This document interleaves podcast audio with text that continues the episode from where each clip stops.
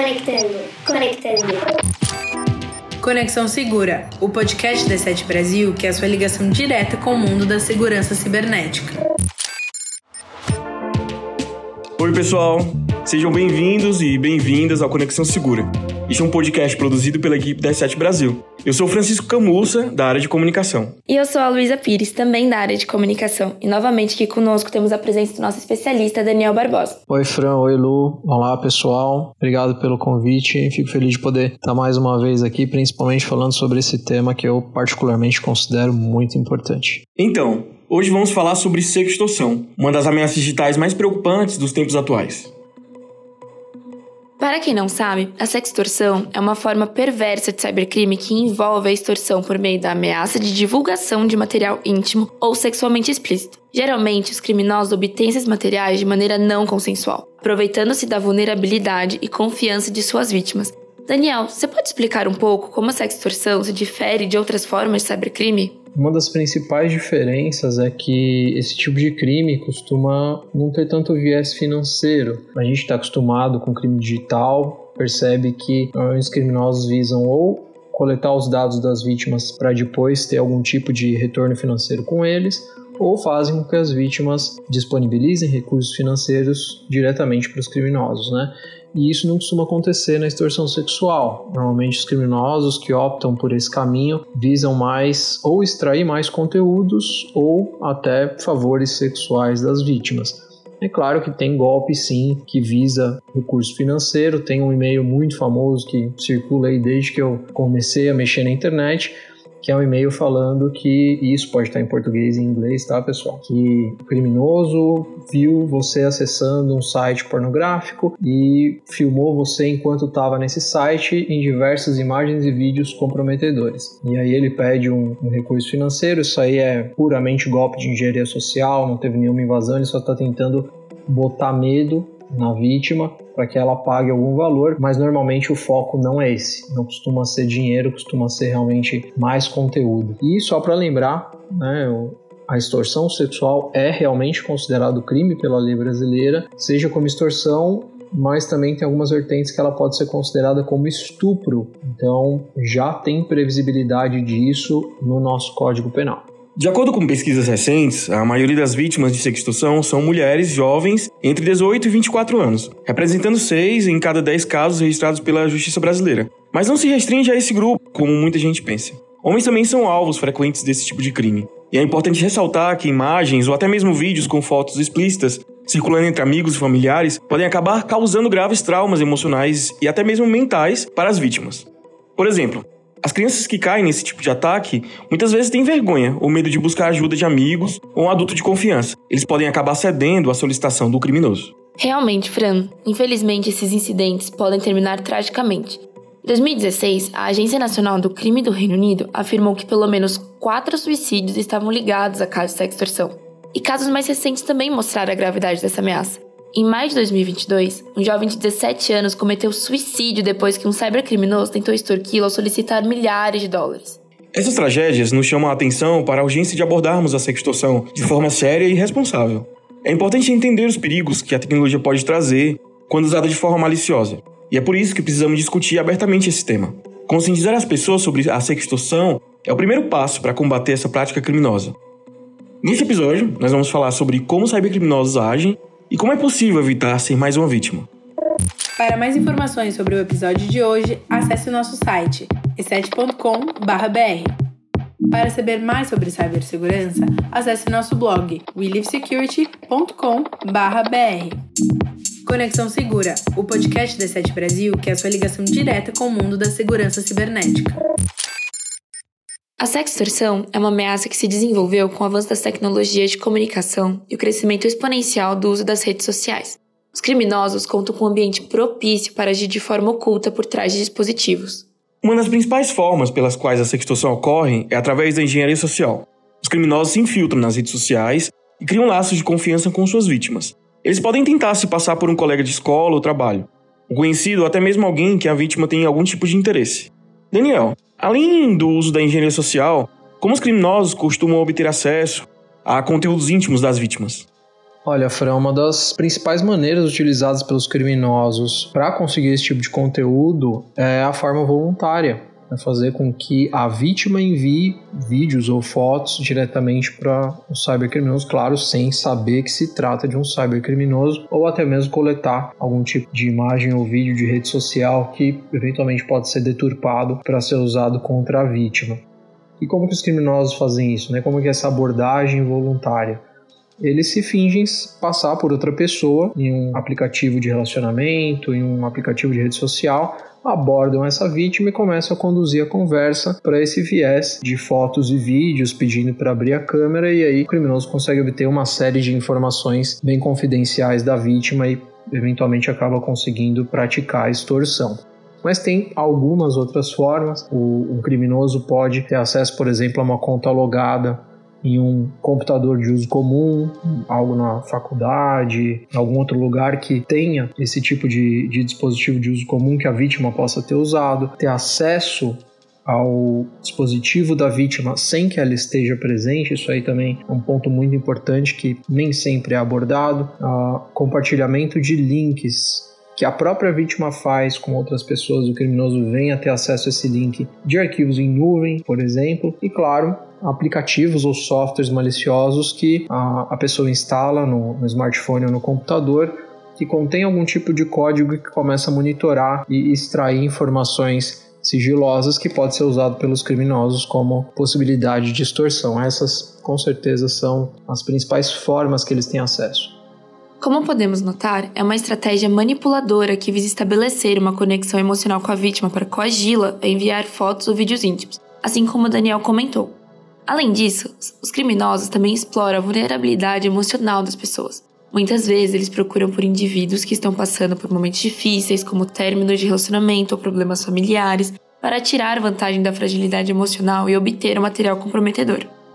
Lu, só para complementar, vale salientar aqui, pessoal, que toda informação pode ser preciosa para um cybercriminoso. Então, cuidado ao compartilhar foto, vídeo, principalmente se for algo íntimo, mas também cuidado ao compartilhar informação sobre preferências pessoais, lugares que gosta de ir, formas de pensar. Tudo pode ser usado pelo criminoso como assunto para abordar essa vítima futuramente. Tudo pode ser base para conversa e, e eles acabam conduzindo para o viés do golpe que eles querem aplicar no momento eventualmente extraindo essas informações mais íntimas das vítimas.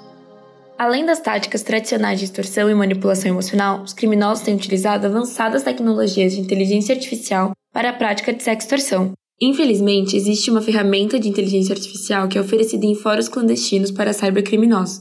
Estou me referindo especificamente ao Worm GPT. E não, eu não me confundi com o Chat GPT.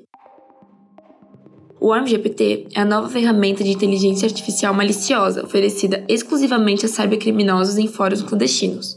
De fato, a sextorção é uma ameaça que se aproveita das facilidades proporcionadas pelas redes sociais e pelos avanços tecnológicos. O ARM-GPT é um modelo de inteligência artificial baseado na linguagem GPTJ, que foi desenvolvido em 2021. Seus recursos incluem suporte ilimitado a caracteres, retenção de memória de bate-papo e recursos de formatação de código. O diferencial da ferramenta é que o Worm GPT foi supostamente treinado em uma ampla variedade de fontes de dados, com foco especial em dados relacionados a malware. Digo supostamente porque os dados usados durante o processo de treinamento permanecem confidenciais. Então, se colocarmos em termos mais simples, ele tem um mecanismo idêntico ao ChatGPT, mas sem barreiras éticas e de segurança. Uma outra tecnologia que tem preocupado os especialistas é a rede generativa adversial, ou GAN, as GANs foram criadas em 2014 por Ian Goodfellow e sua equipe e trabalham com base no treinamento de imagens. Elas consistem em dois modelos neurais, um gerador e um discriminador, que trabalham em conjunto para criar dados realistas. Isso significa que os criminosos podem usar GANs para criar rostos sintéticos, que se assemelham a pessoas reais. O FBI alertou sobre o uso de imagens e vídeos manipulados cybercriminosos para campanhas de sextorção. Esses criminosos manipulam os vídeos e imagens de suas vítimas para criar material sexual falso, que são divulgados em redes sociais ou sites pornográficos para extorquir ou intimidar as vítimas. E Fran, só aproveitando o gancho aqui, as ferramentas são sim muito úteis. né? principalmente quando a gente fala de uma ferramenta de evolução rápida, como é o caso das GANTs aí, que uma retroalimenta a outra para ela melhorar de qualidade, os criminosos com certeza usam, já usam isso daí e deixa o ataque deles ainda mais efetivo, vale a gente salientar que não é o único caminho para eles. Existem diversos outros meios que possibilitam a sextorção. E eu destaco um deles aqui, que é um, um modelo muito vendido em fóruns, em grupos, que é o de criação de nude onde um criminoso normalmente fornece a foto do alvo dele, uma foto convencional, e a pessoa que vende esse serviço deixa a pessoa presente na foto sem roupa nenhuma. É, às vezes é puramente criação digital, não, não tem realmente um, um fundo de verdade, é apenas, às vezes até com modelo de machine learning ou desenho digital mesmo, que ele cria aquela forma da pessoa sem roupa, porém, quando o golpe é aplicado, né, isso aí não entra muito no contexto. Parece ser verdade, o trabalho, infelizmente, é muito bem feito e pode ser usado com toda certeza para extorsão sexual também. Infelizmente, o impacto negativo dessas ferramentas já é significativo, e sem o devido cuidado, os números podem aumentar. De acordo com o FBI, o número de casos de sextorção relatados nos Estados Unidos aumentou 322% entre fevereiro de 2022 e fevereiro de 2023. No entanto, é importante ressaltar que o número real de vítimas pode ser ainda maior. Muitas delas podem ter sentido vergonha ou medo de realizar uma denúncia, ou nem mesmo saber quais atitudes devem ser tomadas.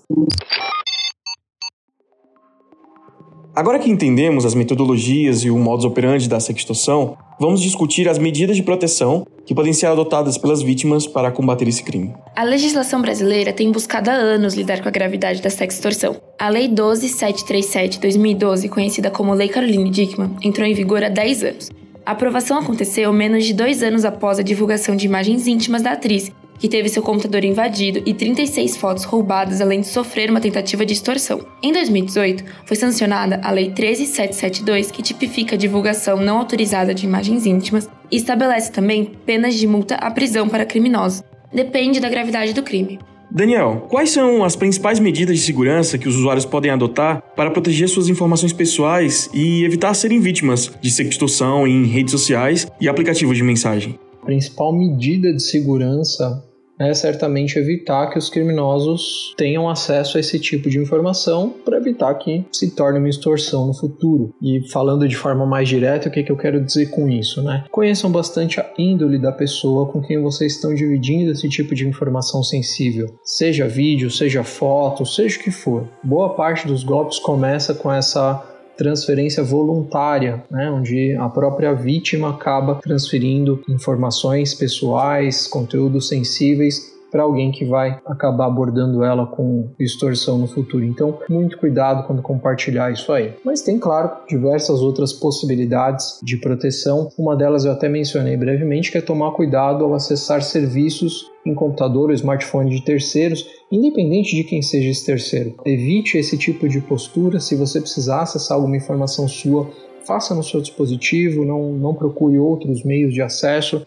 Às vezes é difícil de, de evitar por alguma necessidade emergencial, mas tome muito cuidado com isso. Também não instale softwares ilegais ou de procedência duvidosa que baixou em algum fórum, baixou em algum site aí não pertinente, porque não tem como saber o que, que tem dentro daquele software além do que ele promete ter. Né? Às vezes o software foi modificado para conter um, um malware lá dentro que vai começar a coletar suas informações e mandar para os criminosos. Então, muito cuidado com isso. E claro, tenha sempre uma solução de proteção, como um antivírus, instalado em todos os dispositivos, seja smartphone, seja o computador, e garanta que ele está devidamente atualizado, configurado direitinho para barrar as ameaças. Isso aí evita uma série de dores de cabeça.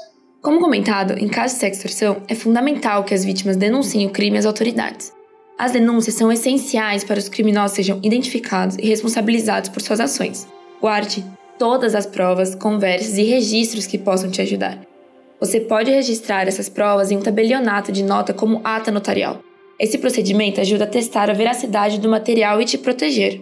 Busca a delegacia especializada em crimes cibernéticos ou a delegacia da mulher mais próxima e abra um boletim de ocorrência.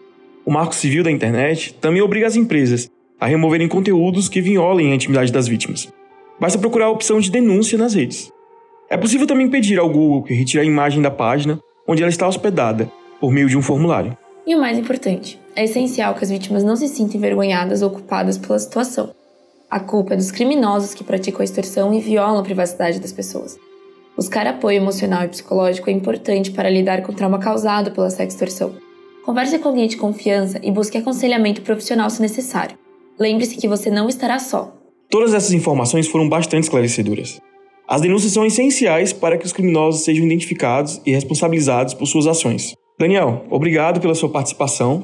Eu que agradeço o convite, Fran. Obrigado, Luísa. Obrigado a todos que nos ouviram aí. Para mim é muito importante poder falar sobre esse tipo de tema, principalmente por ser um tema tão pessoal que às vezes as pessoas não buscam ajuda de forma ativa, né? Ficam sofrendo em silêncio, às vezes por vergonha, às vezes por falta de conhecimento, e por isso eu espero que esse conteúdo possa ter sido útil para você ou que eventualmente possa ser útil para alguém próximo a você que nos ouve aí, que você possa auxiliar pessoas nesses casos. Obrigado, pessoal, até mais.